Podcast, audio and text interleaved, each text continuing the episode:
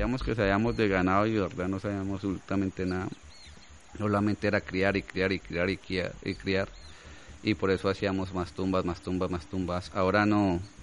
Ahora en 50 hectáreas tenemos, antes teníamos en 50 hectáreas dos, dos potreros, ahora tenemos 15, 20 potreros. Y eso fue gracias al programa. Y pensamos que no iba a funcionar porque pues campesino es terco.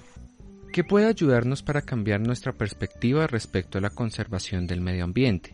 Pero más importante aún, ¿cómo podemos promover la conservación entre toda la población? Él es Cristian. Y uno cree que entre más pasto tenga y más bonito, o sea, no hay ni un arbolito, entonces está haciendo bien. Y todo el mundo decíamos eso. Pero ahora cambió totalmente gracias al programa. Ahora hace más de tres años, creo, sí, dos años y medio, para no mentirle, no tumbamos un árbol. Por la tala de bosques se desplazaron muchas especies de fauna. Por ello, los programas que hagan énfasis en la conservación del medio ambiente se hacen esenciales para el alivio de la zona. Fue difícil al principio, nadie creía, pero a medida que uno va, pues hay que darse un, como una pausa y decir, no, pues tratemos como de, de hacer algo nuevo. Y lo hicimos y funcionó hoy en día es muy bonito de la finca y se ve acá, ¿no? ¿Qué fue lo que funcionó para que Cristian lograra replantear sus tradiciones y se convirtiera en un conservador de la naturaleza?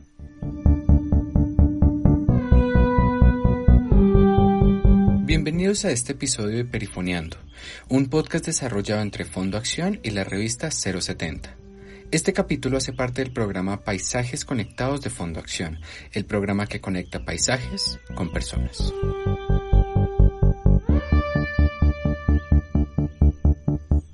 Durante el programa, más de 26.000 hectáreas de bosque han tenido un mejor manejo de sus recursos naturales gracias a las familias que se comprometieron a la conservación de su territorio. Los procesos de conservación parecen hacerse más urgentes cada día. Como nos lo explica Enrique Díaz, subdirector del programa Paisajes Conectados, es necesario sembrar ideas diferentes que nos lleven a respetar los territorios, sus aguas, sus bosques y animales. Es un recurso bosque que es relativamente accesible. Hay vías eh, carreteables eh, y ríos que facilitan el acceso a estos bosques. En el departamento y en el país ha predominado em, un valor del bosque no en pie sino derribado.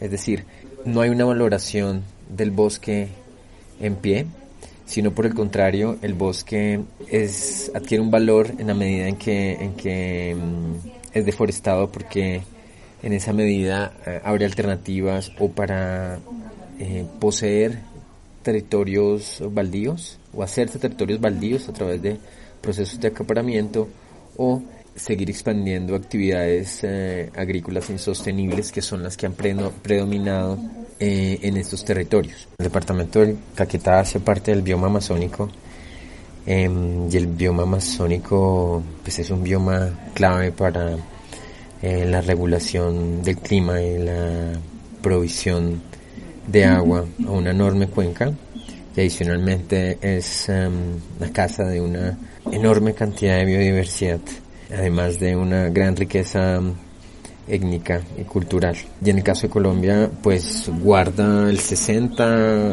aproximadamente 60% del bosque natural aún en pie.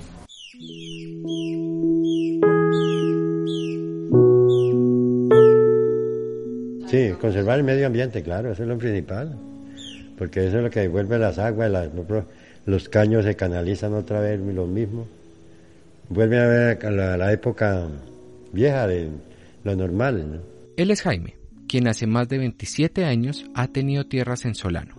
Hace 27 años yo compré eso por pedacitos de tierra. En el tiempo era pura coca, ¿no? Entonces, ya se llegó la jumiga y fueron acabando y ellos regalaron y uno pues, lo primero que uno tumba es los, los caños, yo pelado. Por las problemáticas de la zona, los procesos de deforestación se vieron acelerados por los cultivos ilegales. Bueno, históricamente el departamento de Caquetá, una historia reciente, digamos de 1900, final de 1800 a el transcurso de 1900 y parte del 2000, eh, ha sido un, una región caracterizada por em, eh, la extracción de recursos naturales, una zona en permanente proceso de colonización y acomodación de, nuevos visitantes eh, y que ha vivido de diversos eh, booms de recursos naturales, desde la quina, pasando por la caza de animales silvestres, em, el caucho, la coca, obviamente, y más recientemente la producción ganadera. Ha sido una zona mm, que también ha sido crítica en el conflicto armado colombiano y en, pues, de manera reciente es una zona que se caracteriza también por estar en el corazón del arco de forestación amazónico. Por ello, los programas que hagan énfasis en la conservación del medio ambiente se hacen esenciales para el alivio de la zona.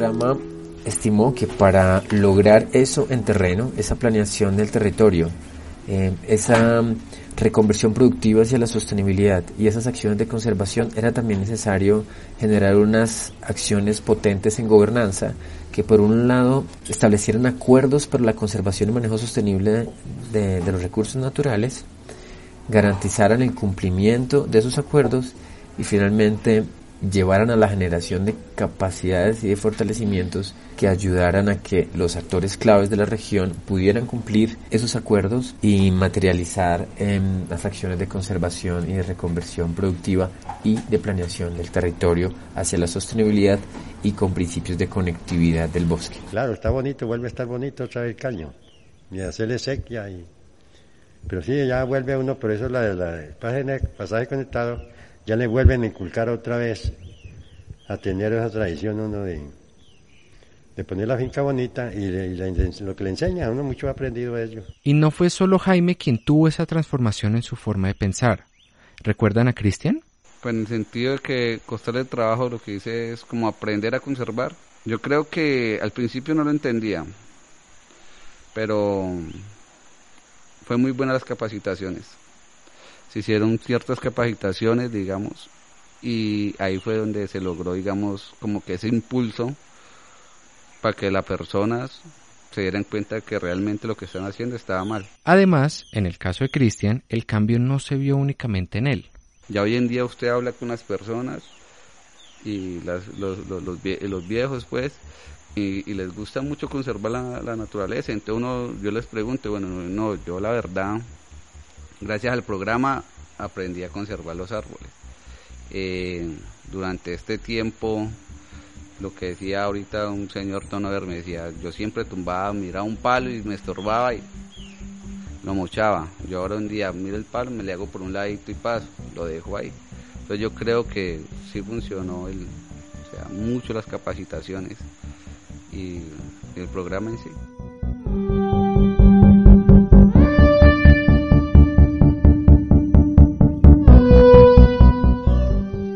Es entrar eh, en un proceso de diálogo con las comunidades, eh, comprender sus necesidades y sus cosmovisiones, e invitarlos a mm, vivir mejor y proteger su entorno y a través de digamos de, esos principios de manera conjunta llegar a propuestas y soluciones técnicas y de gobernanza que nos ayuden y les ayuden a vivir mejor en el entorno, proteger el bosque y poder garantizar su permanencia en el, en el territorio.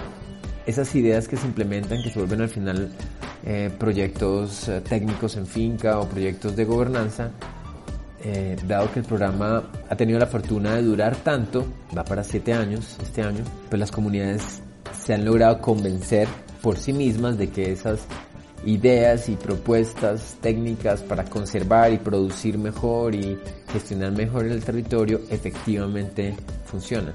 A eso mismo apunta Cristian. Y vos al campesino le decís, vea, usted tiene que hacer esto, esto, esto, esto, esto, el campesino no, es que usted está en mi territorio, esto es mío, así que hablémonos pasito.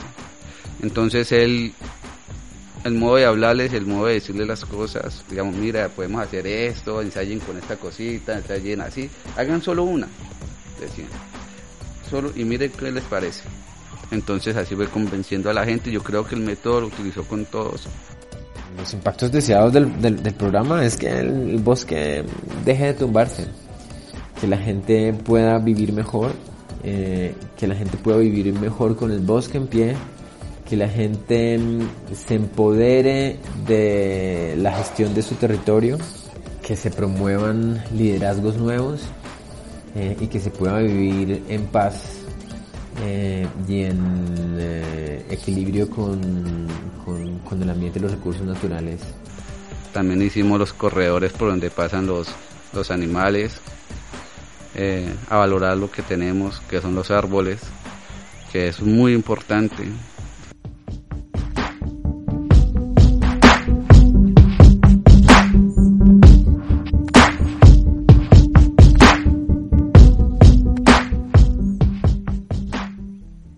Fondo Acción.